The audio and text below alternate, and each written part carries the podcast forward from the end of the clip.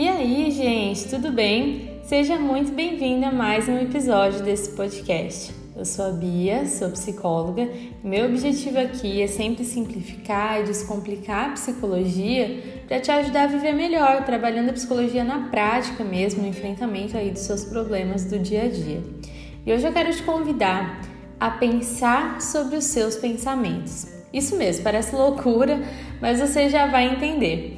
O que eu vou falar aqui, até quem é meu paciente já sabe, né, de tudo isso, porque isso faz parte do processo de psicoeducação, que é parte da psicoterapia em que a gente amplia o conhecimento sobre determinado assunto psicológico, dando o máximo de informações possíveis ao paciente para ele entender sobre o seu transtorno, dos padrões mentais, sobre a terapia em si, né? E cada estratégia, técnica ou intervenção, ela vai fazer muito mais sentido se você souber o porquê você está fazendo aquilo. E hoje eu quero que você saia daqui entendendo o poder que os seus pensamentos têm sobre como você se sente. Isso não tem nada a ver com a força do pensamento, pensamento positivo, com positividade, é outra coisa, tá? Fica aqui comigo que você já vai entender. Eu quero te ajudar a entender o porquê que você se sente como você se sente, da forma como se sente. Por que, que eu fico triste com tanta frequência? Por que, que eu sinto raiva com tanta frequência? Por que, que eu sinto tanto medo? Por que, que eu me sinto tão ansiosa e assim por diante, né? E quando a gente fala de sentir, a gente está falando de emoções. Em geral, quando a gente procura ajuda para entender sobre isso, é porque a gente está vivenciando emoções né, desagradáveis, emoções desconfortáveis. E, na verdade, isso é um resultado de um ciclo de eventos que vai acontecendo aí na nossa cabeça. E a ideia é a seguinte: tudo que acontece ao nosso redor passa pelo crivo de uma interpretação que é feita através do que a gente chama de pensamento automático, que é aquele primeiro pensamento que vem diante de cada situação que acontece na nossa vida. Isso vai se relacionar é, com a forma como a gente vai se sentir, com o que, que a gente vai decidir fazer a partir daquilo, né? Então a gente está falando da seguinte relação: uma situação acontece, a gente pensa algo sobre aquilo, esse pensamento faz com que a gente se sinta de uma maneira e a depender de como a gente se sente, a gente vai tomar determinadas atitudes, vai ter determinados comportamentos aí, alguns saudáveis, outros não tanto. Então vamos pensar num exemplo que eu acho que vai fazer com que você entenda um pouquinho melhor toda essa relação. Imagina que você está em uma festa, né? E um amigo chega e te apresenta o fulano, te apresenta alguém ali. E durante a conversa com ele, você percebe que ele não está te olhando nos olhos, que ele fica olhando para outros pontos no ambiente. E você pode interpretar essa situação de diversas maneiras, né? Algumas podem te trazer um desconforto e outras não tanto. Então, por exemplo, o primeiro pensamento que você pode ter é: nossa, essa pessoa está sendo mal educada, né? Ela está me insultando, me ignorando desse jeito, né? Não tá legal isso. E aí você pensar desse jeito, né, que ela tá te ignorando e que ela tá sendo desrespeitosa, né, com você, isso pode te levar a ficar irritada, por exemplo. E aí, o segundo pensamento que você pode ter é que de repente ele pode não estar tá te achando tão interessante e todo mundo te acha chato mesmo, que ele é só mais uma pessoa que não te acha interessante. E pensar dessa forma faz com que você fique triste. E um outro tipo de pensamento que de repente você pode ter é você pensar que ele parece ser uma pessoa tímida, que talvez ele esteja constrangido né, em olhar para você, talvez ele esteja com vergonha ali da situação, e isso pode te levar a sentir compaixão por ele, por exemplo. Isso mostra né, muito bem como que diferentes interpretações de uma mesma situação, porque a situação não mudou. Você acabou de conhecer uma pessoa na festa. Todos os pensamentos são derivados da mesma situação. Mas cada pensamento direciona para uma emoção diferente e, consequentemente, os comportamentos também serão diferentes, né? No primeiro pensamento, por exemplo, que te levou a ficar irritada, você pode acabar começando a tratar ele mal ou sair de perto dele, talvez. No segundo caso, você pode começar a evitar o contato, né? Por achar que, que ele não está gostando de você, por achar que ele está te achando chata. Você pode começar a ficar mais quieta, né? Não, não falar tanto com medo do que, que essa pessoa vai pensar. E no último caso, que é onde você pensa, né, que ele talvez só esteja sendo tímido, né, que talvez esse só seja o jeito dele, é, você poderia apenas tentar deixar ele mais à vontade, por exemplo, conversar de outras coisas, outros assuntos. Então é por isso que é tão importante a gente identificar né, o que está passando pela minha cabeça agora que fez com que houvesse uma mudança no meu humor. E aí, a partir disso, a gente começa a verificar o quanto que esses pensamentos são reais. E eu vou te dar um outro exemplo aqui para ficar mais fácil ainda de você entender. Imagina que você está no seu trabalho e você precisa tirar uma dúvida. Uma pessoa pode pensar: nossa, como eu sou incompetente, como que eu não sei isso? Eu sou uma pessoa muito incompetente, eu tinha que saber isso. Outra pessoa já pode pensar: nossa, eu sou muito burra, essa dúvida é ridícula, as pessoas vão rir de mim, né? E outra pessoa pode pensar: olha, ninguém nasce sabendo tudo, é normal ter dúvidas. Então, dependendo de como você olha para a situação, você pode sentir culpa, por exemplo, você pode se sentir frustrada ou sentir raiva, né, por não, por se sentir incompetente, ou sentir medo, né, do que, que as pessoas vão pensar de você. E assim ser levada a não perguntar, ou seja, não resolver o seu problema por conta dessa interpretação aí que você está fazendo, né, de que as pessoas vão te achar ridícula, de que você é uma incompetente. E aí esses pensamentos podem ir levando para uma reação em cadeia de outros pensamentos que vão fortalecendo essa interpretação. E aí esses padrões, eles começam a, a se repetir né, em várias outras situações também. E é aí que a gente tem um problema, né? Porque você já parou para pensar, né? Parou para reparar no quanto que a sua forma de pensar está contribuindo para o seu sofrimento emocional e até mesmo para esses comportamentos prejudiciais que eu acabei de falar. Então, essa influência negativa, né? ela pode acontecer porque nem sempre a nossa forma de pensar, interpretar situações são 100% correspondentes à realidade. Porque, com base nas nossas vivências, nas nossas experiências, nas nossas características de personalidade, emoções que às vezes a gente está vivenciando ali no momento, né? E até devido a algum transtorno, como depressão, ansiedade, as nossas interpretações podem acabar ficando distorcidas criando um padrão de pensamentos que passa a nos atrapalhar, ou seja, um pensamento mais enviesado, sabe?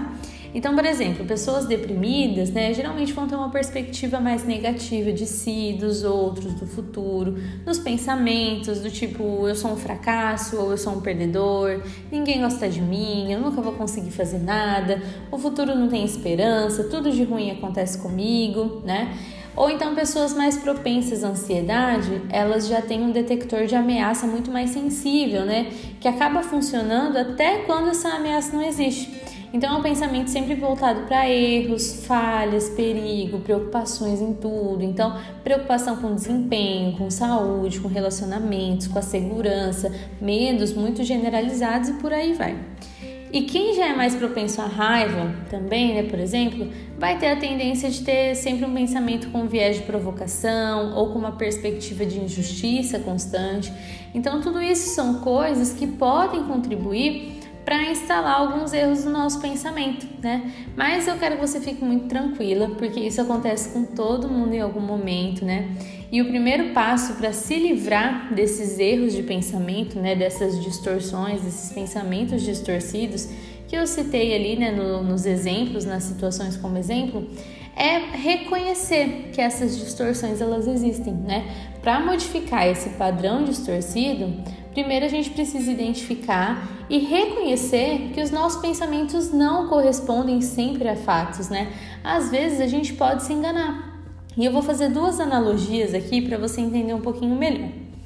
Imagina que você tem uma televisão daquelas bem antigas, sabe? Aquelas que tem que colocar um bombril assim na antena, daquelas que dá interferência, a imagem fica falhando.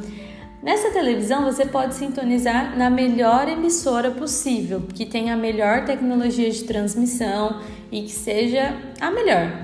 Mas se a sua televisão tá com interferência, a imagem certamente também vai ficar distorcida, por melhor que seja a emissora, por melhor que seja a transmissão. Isso tem a ver com o seu aparelho e não com a emissora. Ou se você usa um óculos, por exemplo, né, e os seus óculos estiverem sujos, embaçados, tudo que você for enxergar por essa lente, né, desse óculos, por mais claro, por mais nítido que esteja o ambiente, também vai ficar distorcido e embaçado. Então é mais ou menos assim que funcionam os nossos pensamentos e quando a gente acredita nessa imagem distorcida, né, que a nossa cabeça passa pra gente, a gente pode acabar cometendo alguns erros, o que pode fazer com que a gente sofra bastante. Então, milhares de pensamentos passam pela nossa cabeça durante o dia. E muitos desses pensamentos podem sim ser considerados corretos e de acordo com a, com a realidade. Nem tudo que a gente pensa também é distorcido, mas outros podem vir com essa interpretação mais distorcida, né? E a gente chama isso de distorções cognitivas ou erros de pensamento. Quando a gente identifica esses pensamentos, vai ficando muito mais fácil, né, de você ir compreendendo o seu padrão de funcionamento diante das situações e, consequentemente, corrigir e substituir por pensamentos mais saudáveis se torna muito mais possível. Isso é algo tão comum que vários autores né, trazem algumas listas com os erros de pensamento mais frequentes. E eu vou trazer aqui alguns exemplos que eu percebo que acabam aparecendo com muita frequência nos relatos da maioria dos pacientes, ou até mesmo no dia a dia, né? E aí você vai vendo aí se você se identifica com alguma dessas formas de pensar, tá? Um erro de pensamento bem comum, principalmente em pessoas mais ansiosas, é o que a gente chama de catastrofização. O que, que é a catastrofização? Essa distorção a gente também pode chamar né, de adivinhação do futuro, porque quando a gente tem aquele tipo de pensamento de sempre achar que tudo vai dar errado, sabe? Pode começar com uma simples preocupação, né? Até que ela vai sendo tão alimentada que a situação se torna mesmo uma catástrofe dentro da nossa cabeça, né? A gente passa a pensar nas mais variadas maneiras de como aquilo pode dar errado, ou a gente acredita sem dúvida alguma que aquilo vai dar ruim e que eu não vou conseguir suportar, que eu não vou conseguir lidar.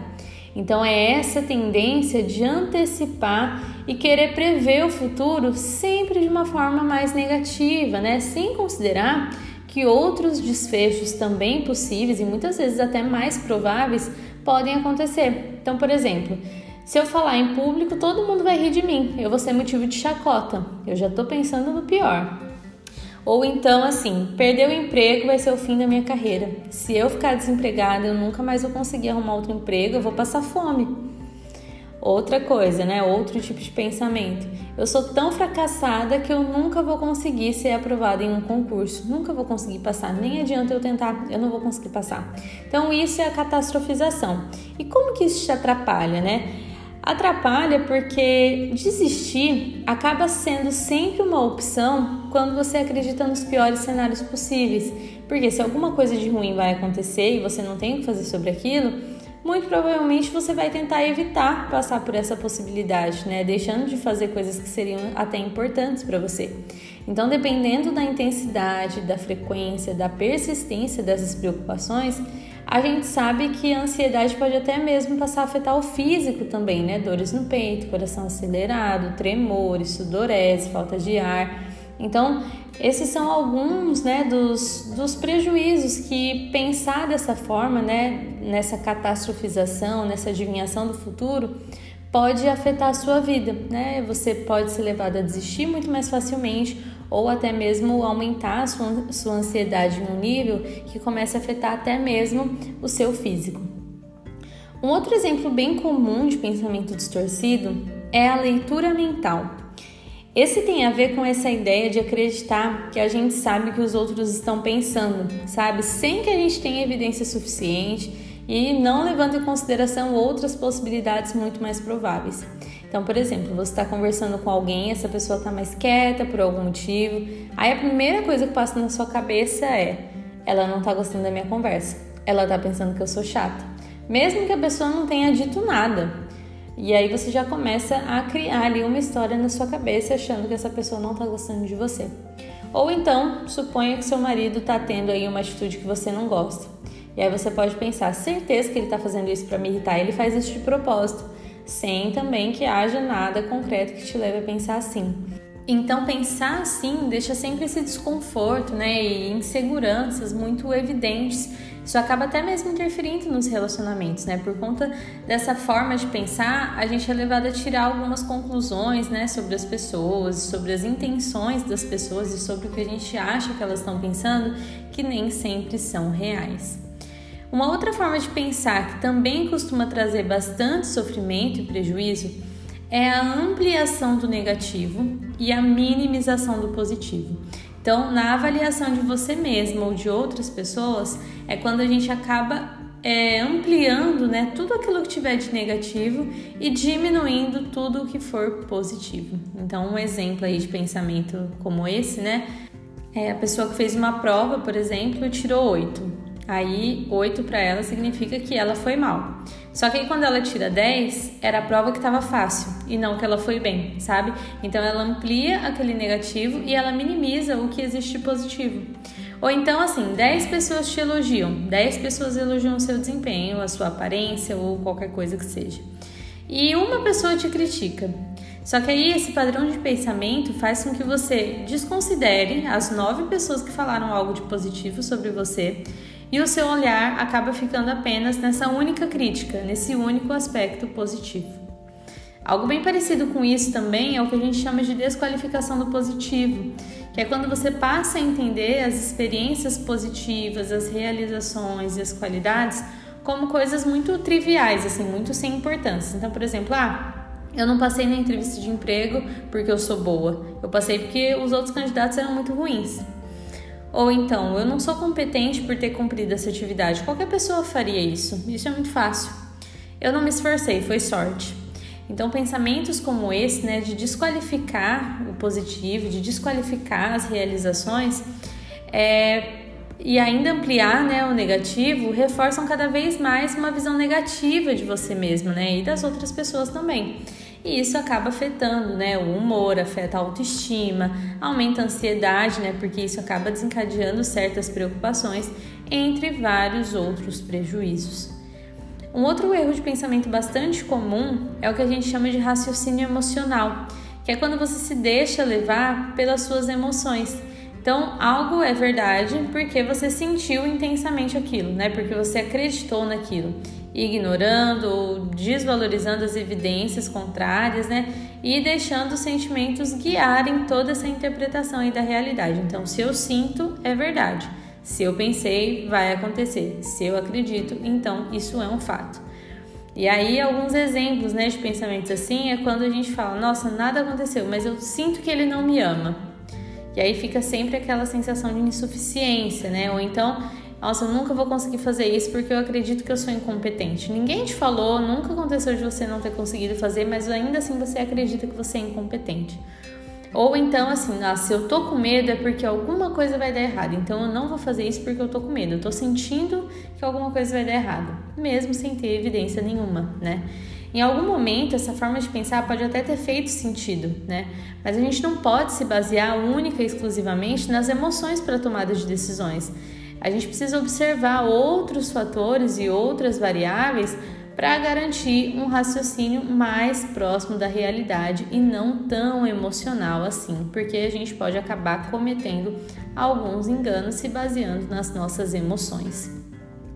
Outro muito frequente também é a supergeneralização. É, quando a gente chega né, em uma conclusão negativa muito radical, muito universal, assim, com base em um único acontecimento isolado.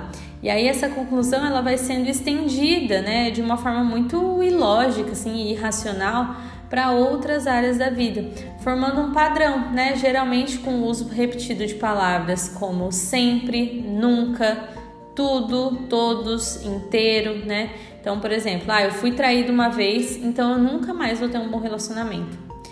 Ou eu não consegui aquele emprego, então eu sempre vou me dar mal nas entrevistas. Ou eu fui mal nessa prova, nada dá certo na minha vida. Uma pessoa me criticou, então quer dizer que todo mundo me odeia. Então a gente precisa prestar atenção né, nessas conclusões muito globais, muito universais, porque não é porque já aconteceu algo ruim uma vez que aquilo vai sempre acontecer. Pensar dessa forma pode acabar te impedindo né, de fazer muitas coisas, por você já tirar essa conclusão negativa antes mesmo de acontecer. E um outro exemplo que é hiper comum é o que a gente chama de pensamento dicotômico. Ele também é chamado de pensamento em branco e preto, pensamento polarizado ou pensamento tudo ou nada, né? E nele as situações são enxergadas apenas em duas categorias extremas e absolutas, assim que se excluem entre si. Então, ou uma coisa é totalmente boa, ou ela é totalmente ruim. Ou é perfeito, ou é desprezível ou é um sucesso completo ou é um fracasso, ou é herói ou é vilão. Então não existe um meio termo nessa forma de pensar, né? Sabe aquele negócio de ou 8 ou 80? Então assim, nossa, se eu errei uma coisa na prova, eu fui um fracasso, né? É, se eu não tirei 10 na prova, quer dizer que eu sou péssima, eu sou uma aluna terrível, eu nunca vou conseguir aprender isso. Ah, isso aqui não ficou perfeito, então foi uma perda de tempo eu ter feito isso, porque não ficou perfeito. Ou então, assim, nossa, eu só vou ser uma boa profissional se eu trabalhar tantas horas por semana. Se eu trabalhar menos do que isso, eu sou uma profissional incompetente. Então, o problema de pensar assim é que é como se só existisse um jeito certo de viver, sabe? Todo o resto é errado. E está muito ligado ao perfeccionismo, né? Tanto do que você espera de você mesma, quanto do que você acaba esperando e até cobrando dos outros. E esses são só alguns exemplos de distorções, né? Existem várias outras, mas a ideia é a gente perceber se esse padrão está ativo nas nossas mentes, ou seja, se eu faço né, esse tipo de distorção, se na, nas situações eu geralmente costumo interpretar as situações dessas maneiras aqui. E a partir disso, sempre que a gente nota que um pensamento está me fazendo sofrer, está trazendo prejuízo em alguma área da vida, a gente pode passar a questionar esses pensamentos. Então, perguntas como: o que, que me faz pensar que isso que eu estou pensando é uma verdade? Eu tenho alguma evidência que comprova esse meu pensamento? Eu tenho alguma coisa nessa situação que me mostra que talvez esse meu pensamento não seja completamente verdadeiro, que talvez eu esteja equivocada? Existe alguma coisa de positivo, né, que eu posso estar tá desconsiderando aqui, que eu posso estar tá deixando passar? Existe alguma forma diferente de encarar essa situação? Então, alguns questionamentos como esses, eles já podem ir te ajudando a flexibilizar um pouco esses pensamentos que tendem a ser mais rígidos. E eu entendo também, gente, que existem situações que são naturalmente desafiadoras, né? Que não é uma mudança de pensamento que vai resolver. Então, existem alguns problemas que são reais. Mas isso a gente trabalha de uma outra maneira, que não é o meu foco aqui agora, né? Resolução de problemas e, enfim, tudo isso. Hoje eu tô aqui pra gente prestar atenção nessas coisas que estão no nosso alcance, né? Que muitas vezes poderiam ser muito mais leves se a gente encarasse de uma outra maneira, se a gente flexibilizasse esses pensamentos rígidos, né? Esses pensamentos distorcidos que talvez estejam aí criando um padrão prejudicial. E mais uma vez, eu não estou falando aqui de pensamento positivo, mas sim um pensamento realista que considera todos os ângulos e todas as possibilidades e não só o pior lado, o lado mais negativo. E é muito importante que você se lembre que pensamentos não são fatos. Ou seja, nós não temos um pensamento mágico que faz as coisas acontecerem só porque nós pensamos, sabe? Pensamentos, eles são só pensamentos, nada além disso. Não é porque eu estou pensando que as pessoas não gostam de mim que isso seja uma verdade. Não é porque na minha cabeça tudo de pior vai acontecer que isso realmente vai ser assim. Não é porque eu acho que eu sou um fracasso total que isso seja um fato. Enquanto a gente acreditar em tudo que a gente acha e levar isso como verdade, a gente vai sofrer e vai continuar se sentindo sempre mal. Agora, a partir do momento que você se permite questionar e flexibilizar esses padrões, você pode dar espaço a pensamentos muito mais saudáveis. Então, o caminho para mudar essa forma de pensar, né, que te atrapalha, que te limita, te sabota e te prejudica, é reconhecer esses pensamentos, avaliar a validade e a utilidade desses pensamentos, se eles são pensamentos que correspondem à realidade ou se são pensamentos distorcidos, para a partir disso trabalhar na mudança e na flexibilização para começar a responder de uma forma mais racional e mais realista a eles. E eu espero que esse episódio tenha te ajudado não esquece de me seguir lá no Instagram, porque lá eu tô sempre trazendo conteúdos como esse daqui, dando várias dicas e direcionamentos para te ajudar no seu dia a dia, tá bom? Então, um grande beijo e até a próxima!